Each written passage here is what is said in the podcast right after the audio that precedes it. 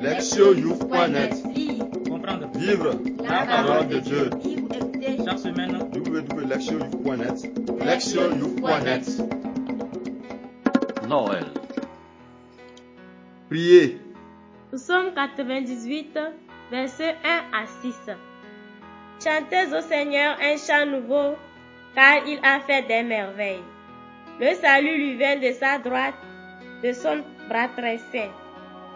Le Seigneur a fait connaître sa victoire aux yeux des païens, révéler sa justice, se rappelant son amour et sa fidélité pour la maison d'Israël.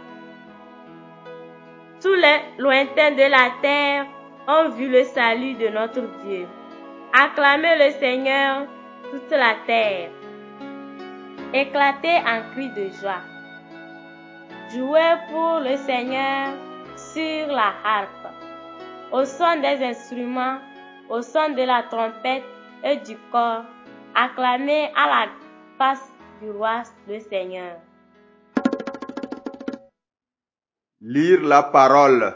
Première lecture. Isaïe 52, versets 7 à 10.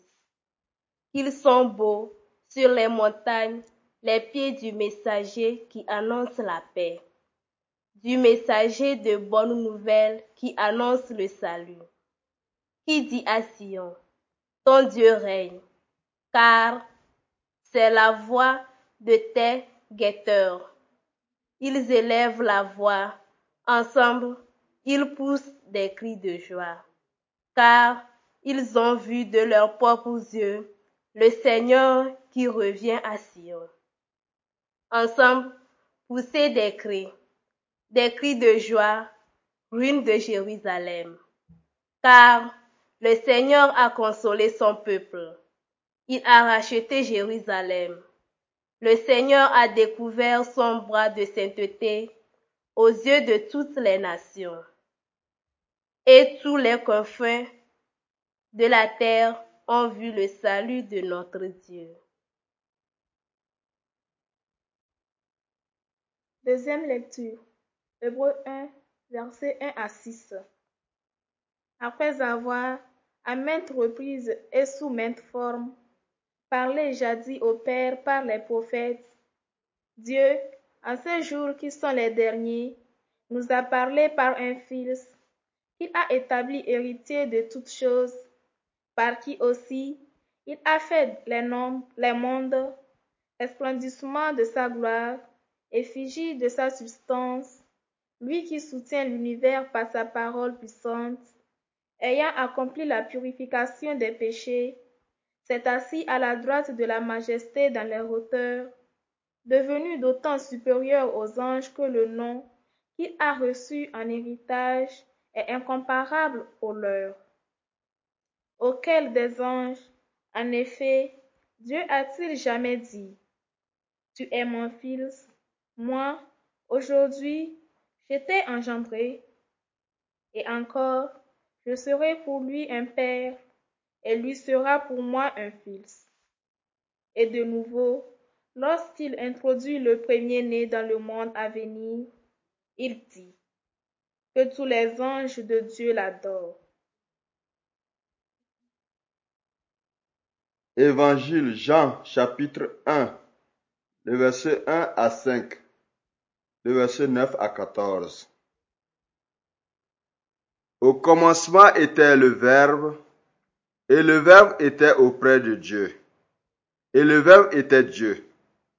Il était au commencement auprès de Dieu, tout fut par lui, et sans lui rien ne fut. Ce qui fut en lui était la vie, et la vie était la lumière des hommes. Et la lumière, lui, dans les ténèbres, et les ténèbres ne l'ont pas saisi. Il était la lumière véritable qui éclaire tout homme venant dans le monde. Il était dans le monde, et le monde fut par lui, et le monde ne l'a pas reconnu. Il est venu chez lui, et les siens ne l'ont pas accueilli. Mais à tous ceux qui l'ont accueilli, il a donné le pouvoir de devenir enfants de Dieu, à ceux qui croient en son nom, eux qui ne furent engendrés ni du sang, ni d'un vouloir de chair, ni d'un vouloir d'homme, mais de Dieu. Et le Verbe s'est fait chair, il a campé parmi nous, et nous avons contemplé sa gloire, gloire qu'il tient du Père comme l'unique engendré, plein de grâce et de vérité. Entendre la parole, le thème, notre Dieu est roi. Notre préparation à Noël a commencé avec le premier dimanche de l'Avent. Nous réfléchissons alors sur l'orientation de vie des croyants. Le temps liturgique de Noël, quant à lui, se caractérise par la reconnaissance, la célébration et la méditation sur ce que Dieu a accompli pour nous. Ce qui donne un sens et un objectif à notre existence et nous fournit une raison de l'orienter vers Dieu, notre seul fin. Les trois lectures de la messe du jour de Noël célèbrent les merveilles que Dieu a faites par amour de la famille humaine. Nous pouvons donc dire que nous sommes au cœur de la, de la bonne nouvelle nous commençons par le chant triomphal d'Isaïe, dont la portée ne peut être saisie qu'à la lumière du contexte dans dans lequel le prophète a prononcé l'expression clé de ce passage. Il est roi, ton Dieu. Israël, depuis le début de son existence, en tant que nation, connaissait et célébrait Dieu comme son vrai roi et pourtant il lui est arrivé de se montrer infidèle à l'égard de ce dernier et d'en souffrir les conséquences. Le passage d'Isaïe que nous lisons aujourd'hui a été écrit dans le contexte du pire désastre connu par la nation au cours de sa longue histoire.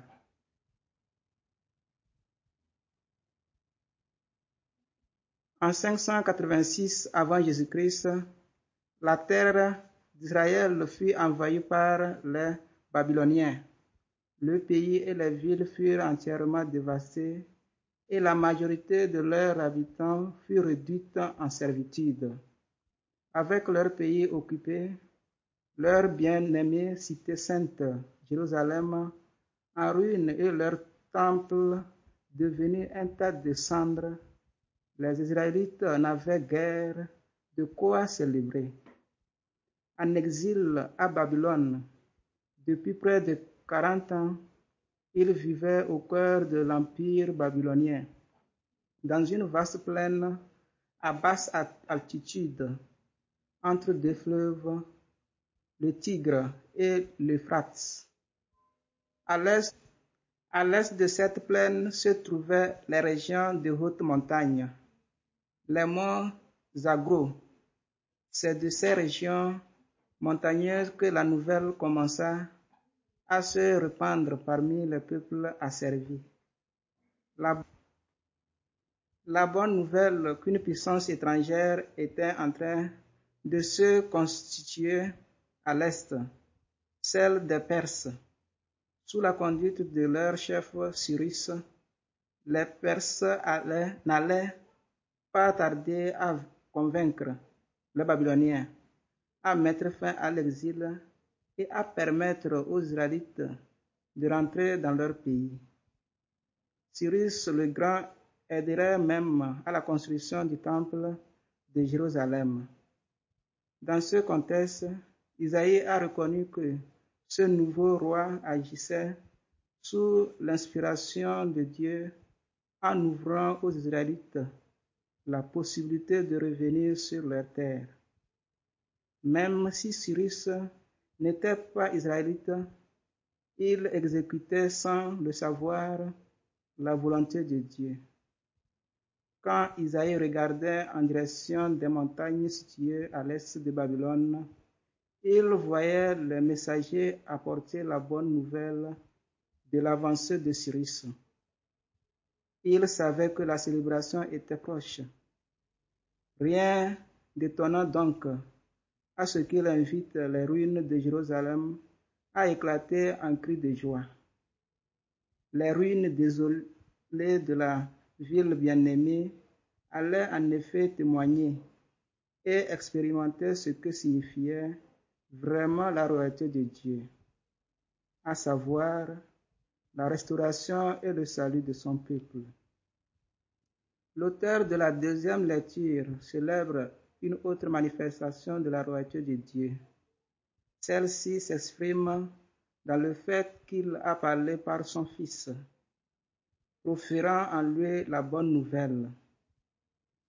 L'écrivain biblique commence son œuvre, un texte très élaboré intitulé La lettre aux Hébreux, en évoquant les différentes manières dont Dieu s'est fait connaître. Mais en, ce moment précis, l'histoire auquel il se référait, le message de salut de Dieu n'est plus transmis par les héros venant des montagnes de l'Est. Il descend directement des cieux, porté par le Fils même de Dieu. En s'exprimant ainsi, l'auteur veut insister sur point suivant. Ce Fils de Dieu n'est pas seulement quelqu'un qui ressemble au Père. De fait, il est comme le Père, le Créateur du monde et celui qui le soutient. Il partage la même identité divine avec lui. Étant la parfaite image du Père, le Fils est lui-même Dieu. Il y aurait-il un doute quelconque sur l'identité divine du Fils que l'auteur précise en frein nouveau qu'il est infiniment supérieur aux anges, les créatures célestes qui habitent le monde surnaturel? Il va jusqu'à préciser que la révélation apportée par le Fils est la manifestation parfaite et plénière de l'être de Dieu. Il indique aussi, mais brièvement, ce que le Fils a accompli sur la terre, à savoir purifier le peuple de Dieu et ses péchés. Dans son œuvre de révélation, le Fils réunit le peuple et son Dieu. C'est toutefois une restauration d'un tout autre, ordre et combien plus signifiante que la construction de la cité terrestre de Jérusalem célébrée par Isaïe. Les magnifiques versets qui ouvrent l'évangile de Jean développent le thème de la deuxième lecture en précisant les conséquences de la venue du Fils de Dieu dans le monde. Cette fois-ci, nous n'avons pas à nous demander qui est vraiment le Fils de l'auteur l'identifie sans aucune ambiguïté à Jésus-Christ. Comme dans la deuxième lecture, l'évangéliste Jean commence par insister sur le fait que Jésus-Christ est un, est un avec Dieu, qu'il est co-créateur et soutien de tout ce qui est. Il poursuit en signifiant sa mission dans le monde. Jésus est la lumière et en tant que lumière, il révèle Dieu dans sa propre personne. Rendre Dieu visible est l'essence même de sa mission et le but de sa venue dans le monde. Pour révéler le Dieu invisible, Jésus lui-même, de nature divine, devient chair, une réalité qui peut être vue et directement expérimentée par les êtres humains. La bonne nouvelle que l'Évangile célèbre est donc celle-ci. Dieu est descendu et a pris une chair humaine afin que l'humanité puisse connaître et apprendre Dieu et ses desseins sans plus de doute ou d'hésitation. Le reste de l'évangile de Jean présentera les différentes façons dont Jésus a manifesté Dieu. Le reste de l'évangile de Jean présentera les différentes façons dont Jésus a manifesté Dieu par ses paroles et par ses actes. Mais nous pouvons considérer que la part la plus significative de cette révélation de Dieu est la mort sacrificielle de Jésus. Avant sa passion, il a dit, Il n'y a pas de plus grand amour que de donner sa vie pour ses amis. Vous êtes mes amis. Offrant sa vie pour le salut de l'humanité, Jésus illustre d'une manière unique cette vérité célébrée par Isaïe 500 ans plus tôt. Ton Dieu est roi. Dieu est un roi bien particulier qui veut se donner au peuple de ceux qu'il appelle, ses amis. Dans sa vie et dans son corps, Jésus montre que Dieu, en tant que roi, ne recrute devant rien pour apporter le salut à son peuple. Le cœur de la bonne nouvelle, célébré à Noël et présenté de façon si limpide par l'évangéliste Jean, est que nous avons un roi venu lui-même sur terre dans une chair d'homme afin de nous unir à lui, à lui et de nous donner la vie éternelle. Isaïe en a vu la promesse dans une vision de Jérusalem restaurée.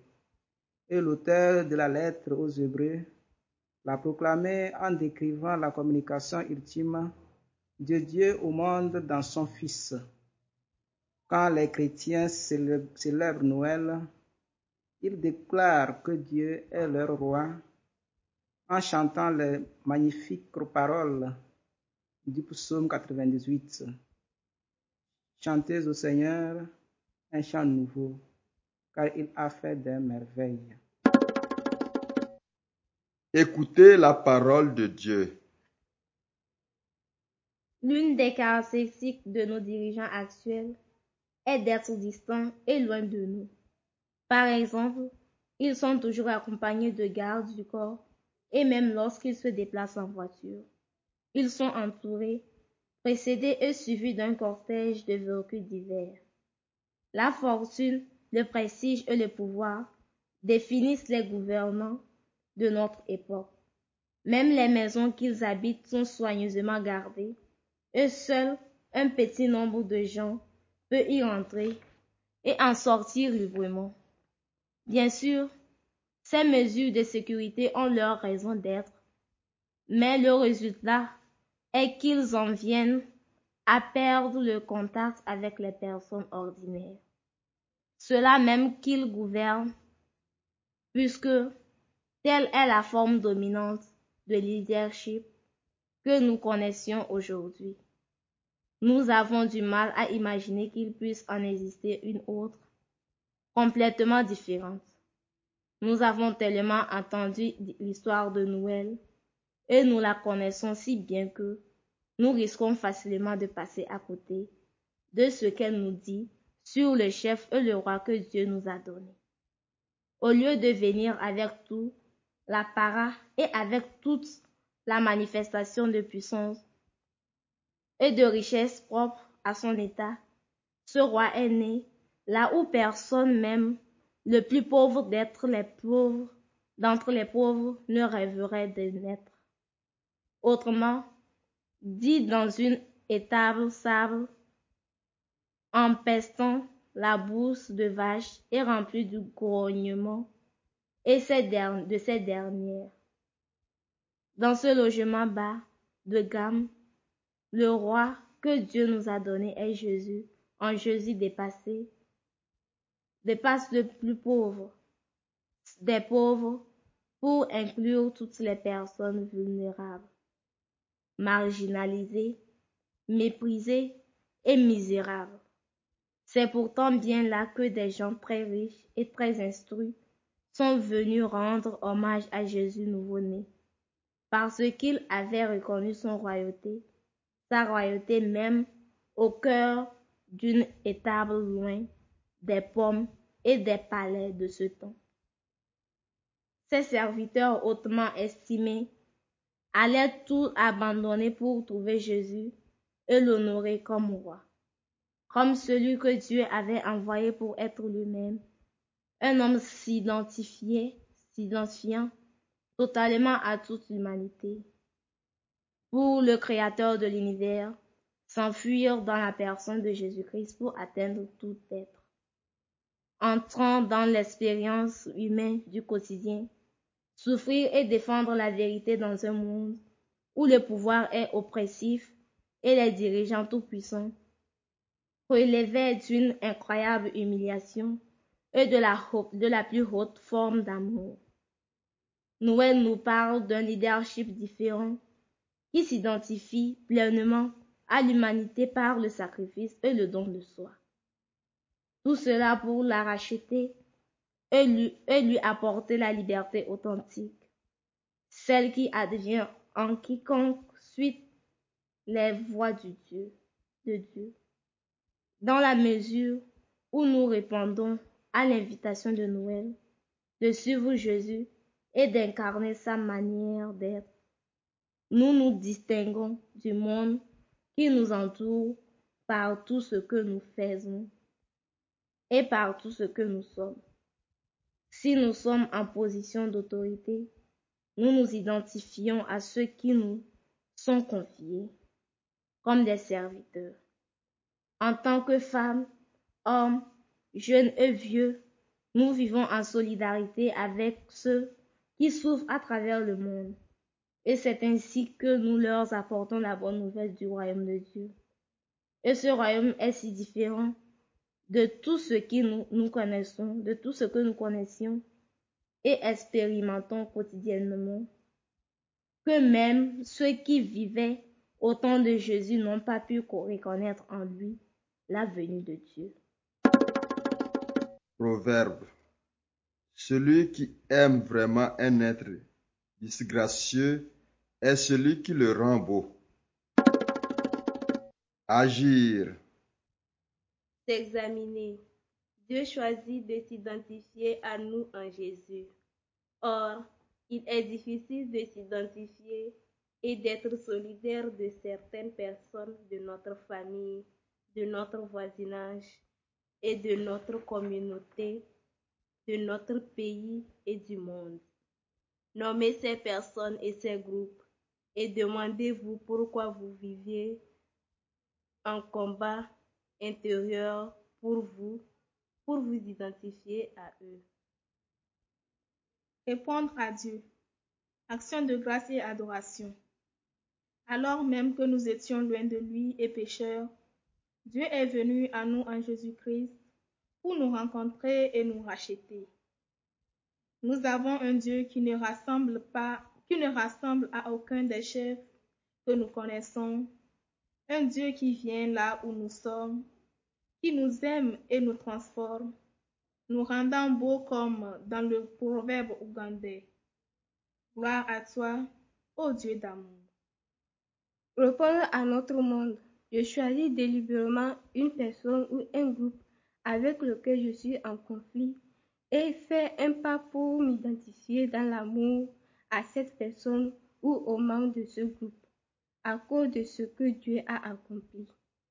Dans le lieu où je suis en position de, de leadership, j'opte l'exemple de Jésus en étant humble et en servant dans, dans l'amour. Prière. Seigneur, fais de moi un instrument de ta paix. Là où il y a la haine, que je mette l'amour. Là où il y a l'offense, le pardon. Là où il y a le doute, la foi. Là où il y a le désespoir, l'espérance. Là où il y a l'obscurité, la lumière. Là où il y a la tristesse, la joie. Ô divin Maître, accorde-moi de ne pas tant chercher à être consolé, car consolé, à être compris, car comprendre, à être aimé, car aimer, car c'est en donnant que nous recevons, c'est en pardonnant que nous sommes pardonnés, c'est en mourant que nous renaissons à la vie éternelle. Prière de Saint François d'Assise. Lectionyouf.net Comprendre. Vivre la parole de Dieu. Chaque semaine, Vous pouvez trouver lectionyouf.net. Lectionyouf.net.